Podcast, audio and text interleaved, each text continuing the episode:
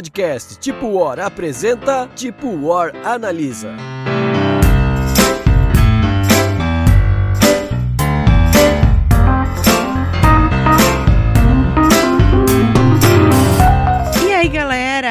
Mais um Tipo Hora Analisa na área. E hoje vai ser um mix de raiva com fofura. Salve galera, bem-vindos ao nosso podcast Tipo Or. Hoje nós temos Tipo Or Analisa sobre um dos nomes do capeta: o Sete Belo, o Mochila de Criança. É, o segu é a segunda que você rouba a minha apresentação, cara. É sério mesmo que você. não, eu não tô falando, não tô de sacanagem. É a segunda que você rouba a minha, a minha entrada, mas tudo bem, continua. Tá chateado. É o mochila de criança. Isso. Como é que a gente tinha falado o outro nome do capeta esses dias aí na- no, no WhatsApp? É o corte com papel. é o Fanta Uva quente. É o dedinho na quina da mesa. É o abadá apertado. É o 30 reais para frete grátis. É o Windows 98. Ah, a gente falou, é o desconto progressivo. É o É o desconto é o completa 10 pila aí pra mim. Completa 10 pila. Vamos falar o nome do jogo. O nome do jogo é Cálico. É, é o jogo de Satanás. Esse, esse é, cara. Mas antes da gente entrar nos detalhes sobre por que, que a gente tá falando tudo isso, vamos pra ficha técnica. Calico é um joguinho de 2020 do design Kevin Russ.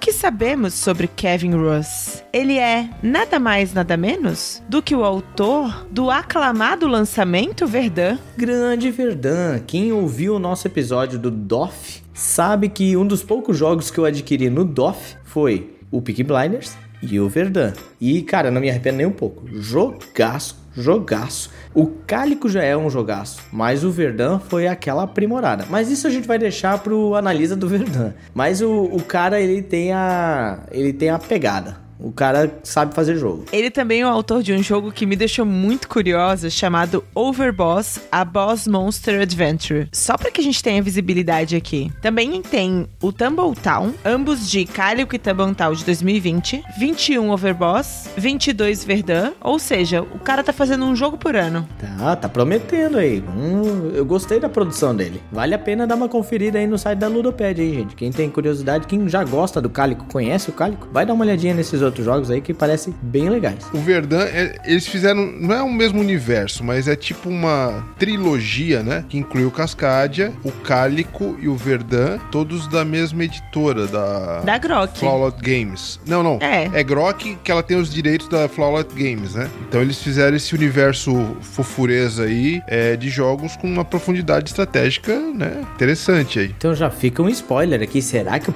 próximo analisa vai ser o Verdun completando a tríade? Talvez. Não, não vamos prometer porra nenhuma aqui. A gente não É sabe. verdade. Não, o negócio de prometer não é. O pessoal tá reclamando que a gente tá sendo muito técnico e comprometido com as nossas informações, o que não é normal. Não, fica tranquilo que nesse aqui eu vou descer a lenha no jogo.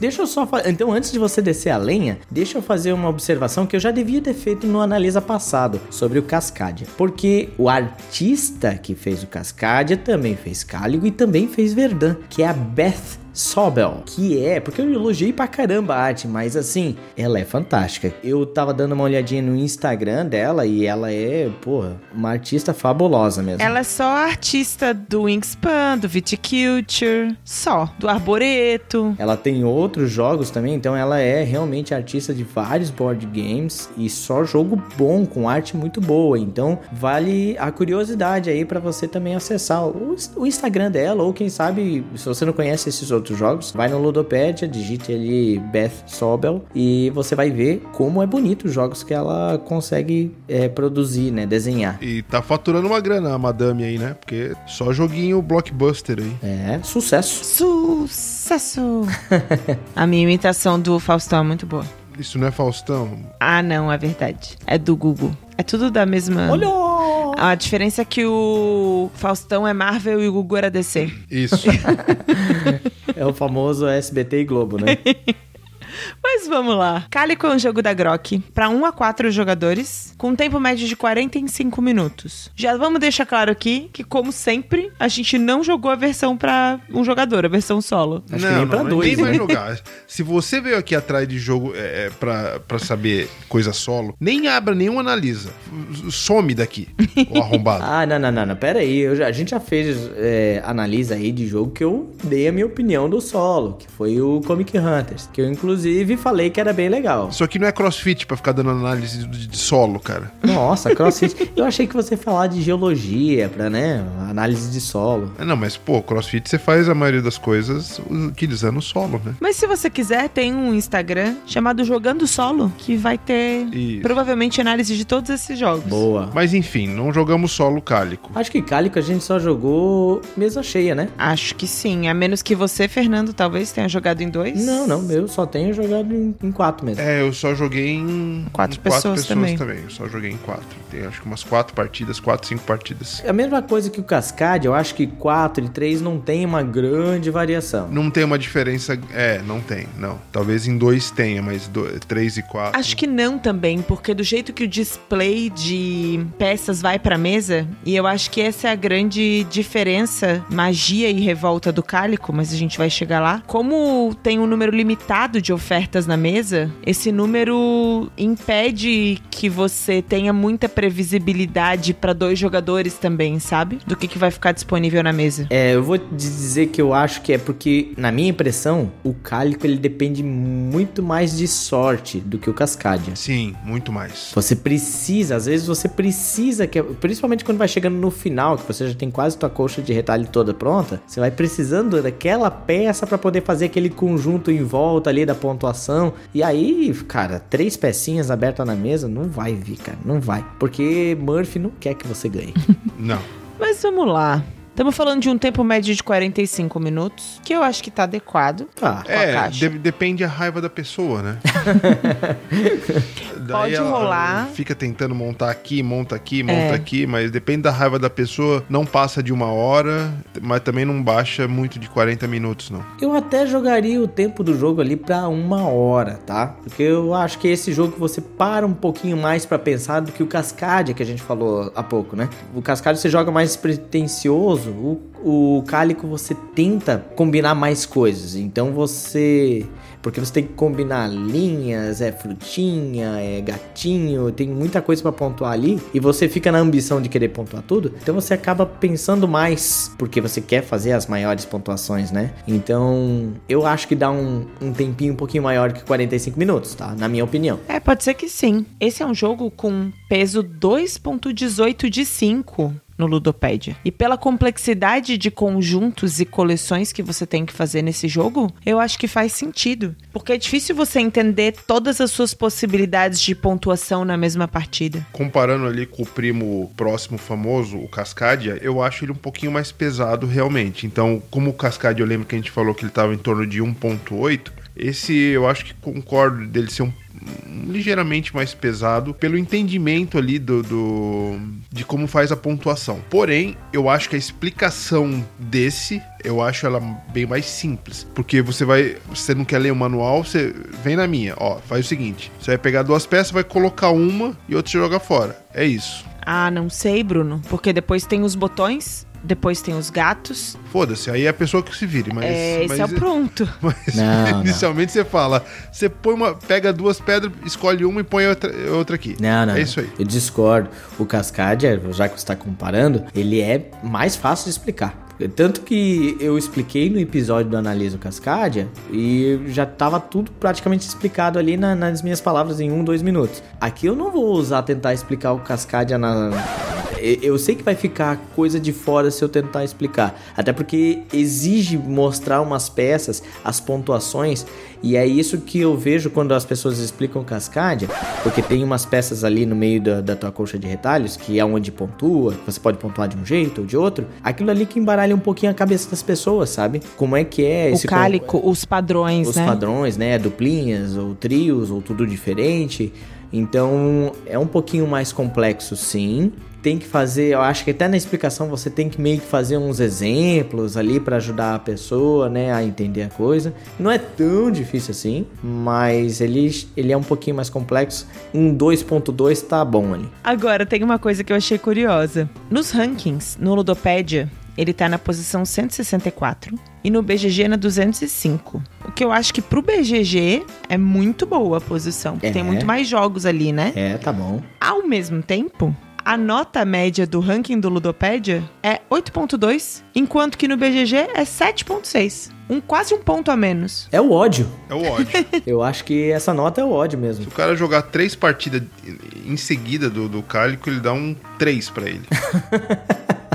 Não quero mais saber desse jogo. Não, a, não, então, a primeira partida se dá 9, né? Aí a segunda partida você fica um pouquinho de raiva, você dá 7. A terceira partida você tá quase matando seu gato, transformando ele num tamborim e aí você dá 3 pra, pro jogo. É, é isso, né? Não, não tem. Eu também não consigo explicar muito por que, que tá assim, essa quase um ponto de diferença. Talvez porque lá fora as pessoas sejam mais pacientes. O brasileiro talvez seja um pouco mais irritado. E... Não, o contrário, né? Porque no Brasil a nota foi maior. Ah, é, é, ao contrário, desculpa, então me confundi aí. Então lá o pessoal é mais irritado. Ah, não sei mais nada já. É, que aqui, aqui tem muito samba, o pessoal, né? Praia, samba, futebol, E o que, o que cara isso tem a ver com o cálico com o gato? Nada, eu tentei achar qualquer desculpa aí pra, pra a nota ser uma e outra. Não Então sei pronto, por quê. não sabemos por que dessa nota. Quer saber, quer saber a nota? Vai no Gambiarra, que ele tem estatística lá. Mas vamos lá. Por que, que a gente tá falando tudo isso de Cálico? O que é Cálico? Cálico é um jogo de coleção de conjuntos, coleção de peças, construção a partir de modelos e contratos. Contrato com o capeta. é o jogo do capeta. o contrato. Com coisa ruim. É um jogo abstrato, é um jogo em que você tem que formar padrões. E que esses padrões vão te dar novos conjuntos, né? Esses padrões, na medida que você vai concluindo os padrões, você ganha botões que formam conjuntos e você pode ganhar gatos, atrair gatos para sua colcha de retalhos, que também formam conjuntos. Agora, o principal nessa construção e o mais difícil é que a colcha de retalhos está associada a um padrão definido, que tem um objetivo específico, que é setado no início do jogo, né? E aí, você tem que construir a sua colcha de retalho naquele modelo hexagonal, estilo tabuleiro do Catan, em que você tem que combinar cores e estampas em uma sequência específica. E essa sequência específica, ela faz parte de um conjunto e às vezes de dois conjuntos ao mesmo tempo. E aí, isso vai virando um Tetris que na metade do jogo você quer esbarrar no seu tabuleiro pessoal, jogar na parede e mandar os gatos tudo tomar no cu. Eu acho que essa, Deixar eles com frio. essa raiva, eu acho que ela é potencializada pelo, pela propaganda que o jogo te faz, que é um jogo fofinho e tal. e aí você vai montando aquilo e o jogo ele te dá a impressão que você vai conseguir fazer tudo. E você vai montando, tipo, você entende a pontuação, ah, essa aqui com essa aqui vai dar, pô, vai dar um ponto legal, tal. Aí os pedaços dos retalhos vão se agrupando e você vê que não vai dar pra fazer. Aí vem, aí você fala, ah, tá, tudo bem, mas eu vou esperar aquela peça tal aparecer. E a maldita da peça nunca aparece. Ou aparece e o teu amigo pega a peça.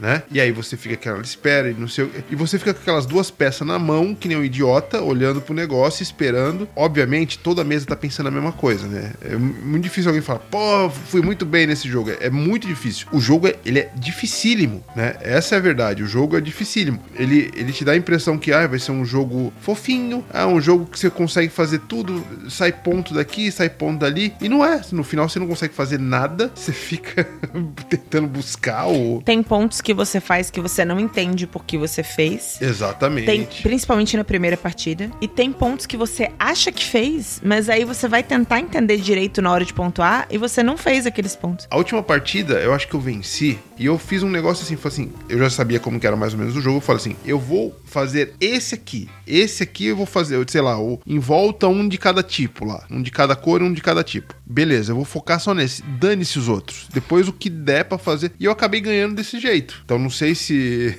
se é a melhor estratégia, se não é, vou ficar devendo essa estratégia. Não é um jogo estratégico, porque ele tem esse push your luck de você vir a peça correta. Óbvio, assim como todo puzzle, ele tem uma, é, uma estratégia de colocação, só que se não vir a peça, né? É, é, através do push or luck ali de você. Não é nem push or luck, porque você não tem É. a opção de ficar, de ficar puxando, né? Isso eu ia falar. Ele não, não dá pra botar mecânica de push Sherlock, porque push Sherlock significa que na tua mesma rodada você vai tentando, Isso, tentando é, a abrir sorte. mais pra conseguir mais sorte. É, não, não é bem isso. Então é só tirar o push, é só luck mesmo.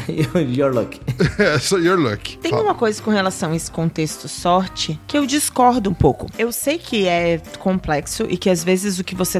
O, o padrão ou a cor que você tá esperando não vem. Especialmente no final é mais difícil. Só que a tua área de tabuleiro, ela tem uma trama ali baseada em objetivos, mas ela também tem vários espaços de tile que são áreas de escape, que servem justamente para você trabalhar de maneira reativa e administrar quando não vem a peça que você quer. Então a maneira com que você constrói o Tetris vai fazer com que você dependa mais ou dependa menos da sua sorte. Ah, mas. Não, não sei. É, ele tem uma, uma dependência razoável, tá? Porque no final vai. Por mais que você vá usando os escapes, em algum momento você vai ter que botar ali no meio a parada. E você não vai terminar aquele, aquela pontuação da meiuca ali, onde você vai botar uma peça e vai valer pros dois ao mesmo tempo. Dificilmente você vai colocar essa peça já no início, né? Não sei. Então tem uma certa dependência de sorte, tem. Claro, dá pra você tentar faz- usar essas áreas de escape, assim. Mas, em geral, no final a galera fica nessa sensação de que, pô, eu precisava daquela peça, que eu preciso daquela outra. E, e é lógico que não vai vir. Você deixar pra última peça você depender de um rosa listrado específico, não vai vir, né, cara? Mas tem uma parada que o Bruno falou que eu acho bom de a gente enfatizar. Esse é um jogo que, a princípio, você pensa que desses três tiles, desses três set- setups assim que você faz no início do jogo, ele te dá várias é, condições de pontuação e na primeira partida você pensa, pô, eu vou tentar fazer todos. E conforme você vai jogando o jogo, você vai vendo que não, aquilo dali são opções. Não dá, é muito difícil. A não ser que você, pô, seja o gênio do Tetris, você vai fazer todas as pontuações. Quer dizer, dá, eu imagino que tem gente que consiga fazer, mas é, eu acho que essa estratégia que o Bruno falou, é, eu tenho a impressão de que ca- cada vez que eu jogo mais, ela é mais acertada. Você escolhe uma ou duas daqueles três objetivos ali, e aí você tenta focar neles, tá? O terceiro, se der, maravilha, senão... Porque na última vez que eu joguei, eu caí... Porque fazia muito tempo que eu não jogava Cálico, né? Eu caí nessa armadilha de, não, agora eu tô mais experiente, eu vou conseguir. Eu vou conseguir fazer os três, tá? E do meu lado, tava... Eu preciso contar essa experiência, tá? Eu fui jogar lá no Polenta Day. e um abraço de novo pro Polenta, pra Samara, pro Cadu aí, que recebeu a gente ali em Tubarão. Era... Na verdade, ele- o evento era o pré-DOF dos sem DOF. E eu era o único cara que ia pro DOF naquele evento. Excelente nome. Eu sentei numa mesa lá pra jogar o Cálico, o, o Polenta ele me deu a opção assim: o que, que você quer jogar que tem aqui? Deu olhei assim, puta, Cálico é muito bom, cara, vamos jogar. Eu escolhi por livre e espontânea vontade. Primeiro erro, né? E aí a gente sentou na mesa e aí do meu lado sentou a Dora. A Dora é uma menina de 9 anos de idade. Ela já sabia jogar Cálico, mas ela, a gente precisou dar uma lembrada em umas coisas, principalmente ali nos objetivos, né? Cara, ela jogava muito rápido, despretensiosamente. Eu pensei, ou essa menina é um gênio, ou ela não sabe o que tá fazendo. e ela ganhou. De mim, pelo menos. Não Ou ganhou do seja- Polenta. Ela ganhou de mim e da Samara. Ou seja, eu acho que é um pouco dos dois, na verdade. Mas assim, eu perdi pra uma menina de 9 anos. Por quê? Porque ela foi muito melhor, primeiro, vamos Você é reconhecer. É, exato. Não, ela, ela jogou muito melhor, porque ela focou numa parada. Essa foi a real. Na verdade, ela olhou ali, ah, aqui eu tô pontuando se eu fizer em linha reta, tal, não sei o quê. E ela foi fazendo aquilo dali. Tanto que ela reclamava quando eu pegava a peça que ela queria, porque ela tava naquele nichozinho, fazendo aquela pontuação, sabe? Então ela focou muito numa parada. E eu, né, todo faceirão, tentando fazer tudo. E, ah, blá, blá. no final, o que, que aconteceu na minha pontuação da minha coxa? Não fiz nenhum objetivo central. Nenhum. Porque tudo deu errado depois. Meu Deus! Fosse bem, hein? Muito bem, eu só fiz as pontuações daí no final, do meio pro final, eu abandonei as pontuações da, da colcha ali. Eu só fui pontuando pelas, pelas frutinhas, as coisas que você ganha ali, pelas cores que você faz adjacente, né? Ainda consegui a terceira colocação. Tem- porque esse jogo tem essa característica, tem muita coisa pra pontuar, né? E você tem que tomar esse cuidado. Às vezes nessa coisa de muita, muito lugar pra pontuar, você acaba pontuando em lugar nenhum. Mas é, é uma partida, foi uma partida muito legal, sensacional, mas me deu, me deixou mais claro isso que a gente falou. Toma muito cuidado com a estratégia. Foca num objetivo e depois, eu acho que tem que ser um pouco reativo. E aí usa essas áreas de escape que a Cris falou pra quem sabe encaixar o segundo objetivo depois. E se você, eu vou dizer, se você fizer dois objetivos daquele bem feito, você tá possivelmente ganhando o jogo. É, uma coisa que eu acho, falando de impressões do jogo, né? Tem uma coisa no Cálico que eu acho que desperta um pouco a revolta de todos, que é o fato de que você vai achando que vai jogar um azul, justamente pelo fato de que é um abstrato de formar conjuntos e o azul dá aquela sensaçãozinha de você querer cumprir o Tetris. Mas na verdade, ele te dá a sensação de um cubo mágico. Que em algum contexto você tá lá montando aquele Tetris e você fica puto e você não quer parar porque você quer vencer o Tetris. Não é o azul, é o cubo mágico, sabe? É, a comparação é excelente, porque o, o cubo mágico, quando tu acerta de um lado, tu erra de outro, assim, né? Uhum. Prontos pros pontos positivos e negativos? Bora. Bora, vamos lá. Com certeza tem que ter, né? Vou falar dos meus primeiro. Uma coisa que eu achei muito positiva, que eu não sei se todo mundo vai achar positiva, mas é o fato de que ninguém tem a menor ideia quem vai ganhar até o último minuto. Ah, sim, eu gosto muito de jogo assim. Porra, isso Você é. acha que você tá abafando e aí você tá mal. Quando eu joguei a primeira vez, a gente começou a contar os pontos e aí o Bruno falou: "A Cris ganhou". Eu tava puta. Aí eu, eu ganhei. Como é que eu ganhei essa merda? Eu fiquei puta por ter ganhado. É, ou então você pelo menos tem certeza que não vai ganhar, como era o meu caso, que eu não tinha feito objetivo nenhum. é, eu já não vou ganhar, gente. Ele é um quebra-cabeças, um puzzle extremamente desafiador. Então, some isso, esse fato que você realmente não consegue ter essa noção de quem tá ganhando, fica uma partida emocionante, né? Fica, fica. É, então acaba ficando um negócio legal. A não ser o caso do Fernando, que ele já viu que ele tava tomando surro da mina de 9 anos desde o começo, né? Limitado. Limitado, bem limitado. O outro ponto positivo que eu ia trazer é exatamente o desafio. Porque eu não me lembro de um outro jogo de Tetris que tenha um nível de desafio que Cálico tem. Eu acho, ele me lembra, quando eu era criança, eu era viciada em Resta 1. Até o momento em que eu quebrei o jogo, assim, né? Eu comecei a fazer o padrão Você quebrou na cabeça de alguém na sua mesa? Não, não, eu Da aprendi irmã, a né? fazer o padrão que sempre terminava com um no meio. ah, tá. Mas no início, eu ficava com muita raiva do jogo e não conseguia parar de jogar. Esse nível de desafio, acho que é muito legal e é a- aquela sensação de que raiva desse jogo, amei. É, não, aí tá um ponto bem positivo. Ele é desafiador demais, assim. Ele te desafia em- tanto na, na jogabilidade, de combinar ali as, as coxas, também de pensar na peça que tu vai pegar e que, né, pode até pensar assim, na peça que você não quer deixar pro seu adversário, que também tem esse bloquezinho, né, ah, que é, se você tá conseguindo pensar nisso, parabéns pra você, né, porque eu na minha partida nem pensar em bloquear, não, não, não- nem pensava. Mas dá pra fazer, dá pra você jogar nesse nível de estratégia também. Então ele é um jogo que, que te traz um, um desafio além da média. E te engana, te engana porque ele é um jogo muito bonitinho, como a gente falou. Ah, e a arte é o ponto positivo também, né, gente? É, os acha? gatinhos. Eu acho, porque assim, ele traz as raças dos gatinhos, é muito bonitinho. Claro que destoa um pouquinho, talvez, porque os gatinhos estão muito bem desenhados e as coxas são aquela coisa bem de cor. É... Duvidosa. Não, não cor duvidosa, mas que salta aos olhos, aquela cor muito viva, né? Então, enquanto os gatos são mais realistas, a coxa é muito muito lúdica, assim, digamos. Eu acho que isso é só mais pra, pra ficar de fácil visualização no jogo, né? Eu perguntei se você acha com relação ao design, porque eu ia perguntar se a gente tinha mais pontos positivos, porque eu acho que o design é justamente aquela coisa que te deixa com uma visão equivocada do jogo. Ele é lindo, ele é atrativo, mas eu acho que você tem a impressão de um jogo mais family. Apesar de esse jogo ser um family, né? Mas ele eu acho que não te prepara pro que você vai enfrentar, sabe? Ele te deixa com uma opinião meio dividida, né? Isso que é o problema. Ele diz, cara, é um jogo família, mas ele é difícil. não sei. Não, ele não é difícil. Ele, ele é, como diria o nosso, é, nosso episódio, ele é frustrante é, do, do ponto de vista De marcar pontos, né? de marcar pontos. Você não exatamente. consegue.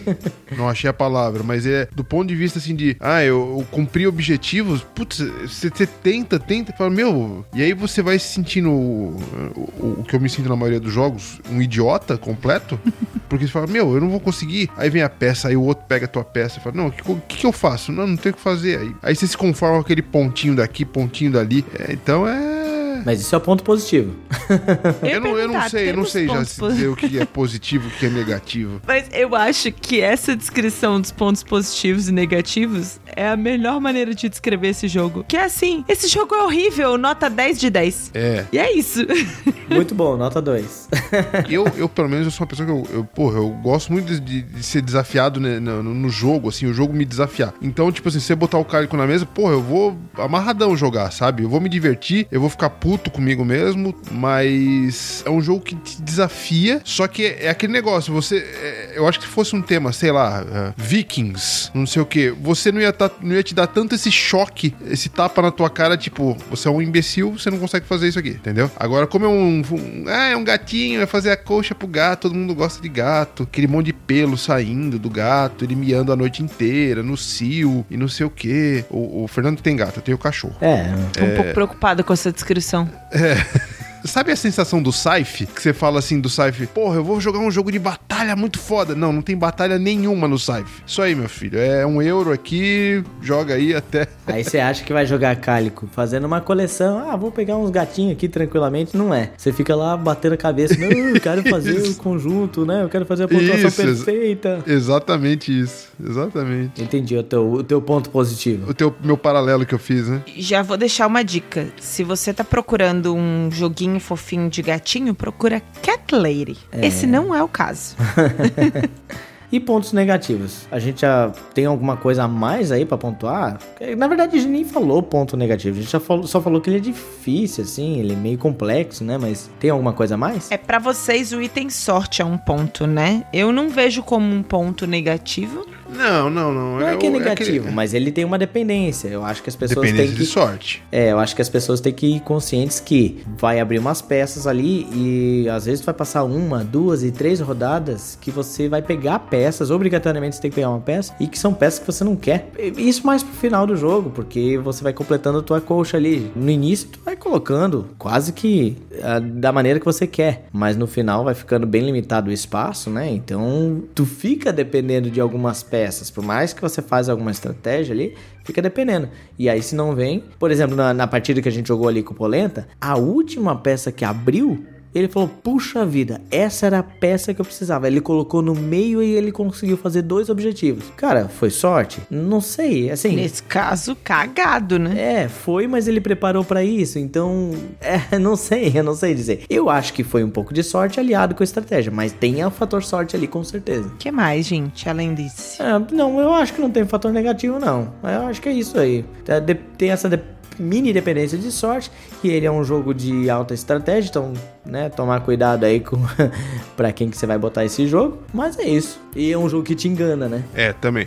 Eu acho que se for ver é, na análise é, minuciosa do- do- de componentes e tal, componentes, textos e tudo mais, os objetivos ficam um pouquinho difíceis, uma, uma compreensão um pouco mais difícil pra quem é novato ali, pra você entender como é que é o objetivo de cada um, assim. A iconografia que ele passou, depois de duas partidas você entende, mas logo de cara pode dar um pouquinho de de dificuldade assim, em algumas pessoas. Ao mesmo tempo, imagino que vocês não saibam disso, mas aquele, aquela lógica de letras para determinar os conjuntos é, tá associada a uma linguagem de costura mesmo. É, existe essa linguagem de como você faz, por exemplo, a trama de uma colcha de patchwork, sabe? É, aquela linguagem é utilizada. E aí faz sentido. é Faz, do mesmo jeito que você fazer um jogo sobre aprender a tocar violão e usar os riffzinhos ali, né? É, eu não, não- nunca fiz uma colcha de retalho pra um gato na minha vida, então talvez eu tenha um pouquinho de dificuldades nisso Eu também. espero que você não faça. Fazer a coxa com gato? Co- Coitado do gato. É, também tem isso. Preço.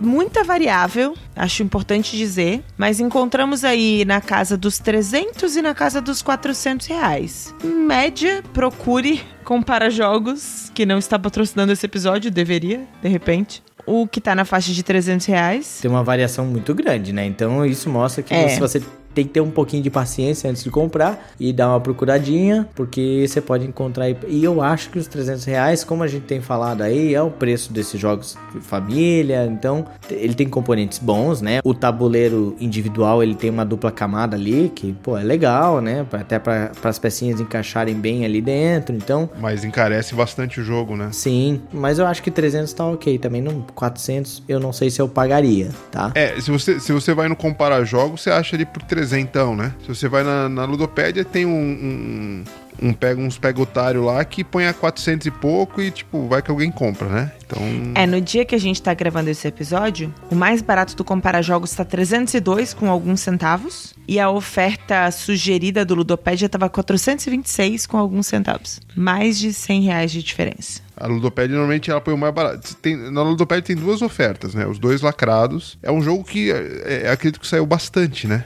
Ele tem pouca venda de usado, o pessoal gostou, caiu no gosto do- da galera, né?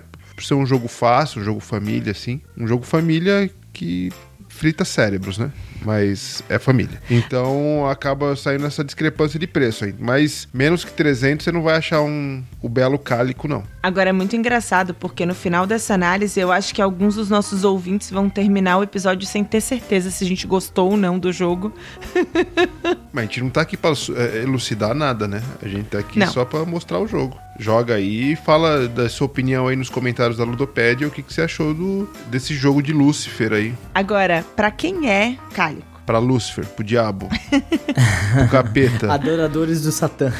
o sete pele, o demo, É gente que, que gosta de se autoflagelar. isso, o Opus Isso. Dei. Não, mas é verdade. Quem gosta de desafio mesmo, quem gosta de fazer cryptex, É. quem gosta de sudoku, quem Eu. gosta de quem gosta de cubo mágico, vai quem gosta de puzzle vai gostar muito de É, Kali. ele é um puzzle na, na- na sua essência, assim, né? Quem já tá enjoado de azul vai gostar muito de Cálico Ah, também. mas aí eu acho que o azul, ele é mais... Mais simples, com certeza. É, e o cálico é quase uma competição contra você mesmo. O azul é uma competição ali, você vai vendo que peça você deixa, você, você consegue dar blocos ali logo no começo do azul. O cálico Mas não. por isso que eu falei que é pra quem já tá enjoado. É. Você jogou azul o suficiente pra ele ser fácil demais pra você? Mas se a pessoa enjoa do azul, ela é um arrombado, porque não se enjoa de azul. Ah, pronto. Não se Eu enjoa. vou dizer que tem uma, uma série aí de pessoas que com certeza vão comprar esse jogo, que são as pessoas dos gatos, né? Porque que, Ah, quem é sim. amante de gato, ele tem essa coisa de que, ah, eu quero uma canequinha do gato, eu quero uma estatuetinha de gato, eu quero um chaveirinho de gato, e aí eu quero um joguinho de gato. Churrasquinho de gato. Churrasca, olha só. Talvez também, não sei. Mas aí, pra essas pessoas, essas pessoas acabam comprando lá a Ilha dos Gatos, é, Cat Lady, acaba comprando Cálico, pode comprar Todos os o jogos de gato. Meowdo lá também, que a gente foi indicação do PQB, a gente tem que providenciar esse jogo aí também. Então tem um monte de jogo de gato, né, cara? Então fica aí. Essas pessoas vão gostar do jogo porque o jogo ele é informativo também. Ele traz aí as raças dos, dos gatos, né? E Cálico, se eu não me engano, é uma raça que é, eles chamam que na verdade é um gato que é tricolor tal, e, e é uma, se eu não me engano, o sexo masculino é muito raro de acontecer, né? Tipo, um 2% de chance de acontecer. Então eh, tem o cálico vem dessa. Me, me corrijam aí os ouvintes, os amantes dos gatos, que eu posso estar falando bobeira, porque eu tô no mundo dos gatos recentemente, né? Então eu tô conhecendo esse mundo maravilhoso dos gatos. Eu acabei de descobrir que o gato cálico no. Meti um Wikipediazão aqui. Aham. E ele diz que também é conhecido como gato de chita. Olha aí, esse eu não sabia. Nem eu. Que tem toda uma questão aí sobre as cores e, enfim. Então, é, ele traz muita informação. Isso eu acho muito legal. Acho legal quando o jogo traz essa diversão, mas é importante falar que ele tem informação. Aqui tem informação Sobre gatos. sobre gatos. Costura nada, né? Não. Mas vamos lá. Pra quem não é cálico, pra pessoas que gostam de cachorros. não, capaz. É, eu acho que as pessoas que não gostam de fritaceira, de puzzle, e tem gente que não gosta, assim, né? Sim. Que é o famoso, ai, minha cabeça saiu doendo. Ah, vá te catar. Não, mas tem essas pessoas que gostam de jogos mais leves, não gostam de ficar fritando cabeça quando a pontuação é muito complexa, ou que não consegue fazer a pontuação, né? É, elas saem chateadas. Existem esse tipo de pessoas. E aí eu acho que realmente aí você tem que ponderar pra esse lado. Não é um jogo jogo simplesinho, não. Acho que é dos abstratos o mais complexo que eu já joguei. Vamos botar um abstratos aí entre aspas, né? Ele tem tema. É. É, ele tem tempo, porra. Pô, tá fazendo uma colcha de retalho pros seus gatos. Exatamente, aí eu concordo com o Fernando, tem tema. Ainda sim, assim tá na categoria do abstratos, né? Mas enfim, acho que esse jogo também não é. te- Tem uma coisa complexa, porque eu amei jogar, mas eu acho que se eu tivesse jogado com os nossos colegas de mesa que gostam de um downtimezinho ou tem análises parálises, eu ia ficar muito puta. Porque esse jogo é um jogo que, se você quiser fazer todos os pontos possíveis, você pode ficar uma hora parado olhando o tabuleiro sem chegar a uma conclusão. Então, se você se incomoda muito e tem pessoas que jogam com você que tem esse perfil, talvez não seja legal colocar esse jogo na mesa. Ah, mas daí essa pessoa, a gente, com todo carinho, fala que ela é um A arrombado. gente não convida. Isso, É isso. Porque, para, gente, é você pega uma peça, descarta a outra e você coloca essa peça, é isso que tu faz na tua rodada e, e deu, sabe? Você compra uma peça e põe a peça. Acabou. É, e, e tem o famoso do, ah, eu não gosto de ter muita sorte no jogo também, né? O cara que não gosta de, de sorte no jogo. Esse é mais um dos nomes do capeta. É, Cálico e esse tem muita sorte no jogo. É, isso. E tem o outro nome do capeta também, que é o celular caiu de quina, né? Tem um outro nome do capeta que é auxílio na lente do óculos. Cílio na lente do óculos. E tu não sabe se tá por dentro ou tá por fora, né? Tu fica ali.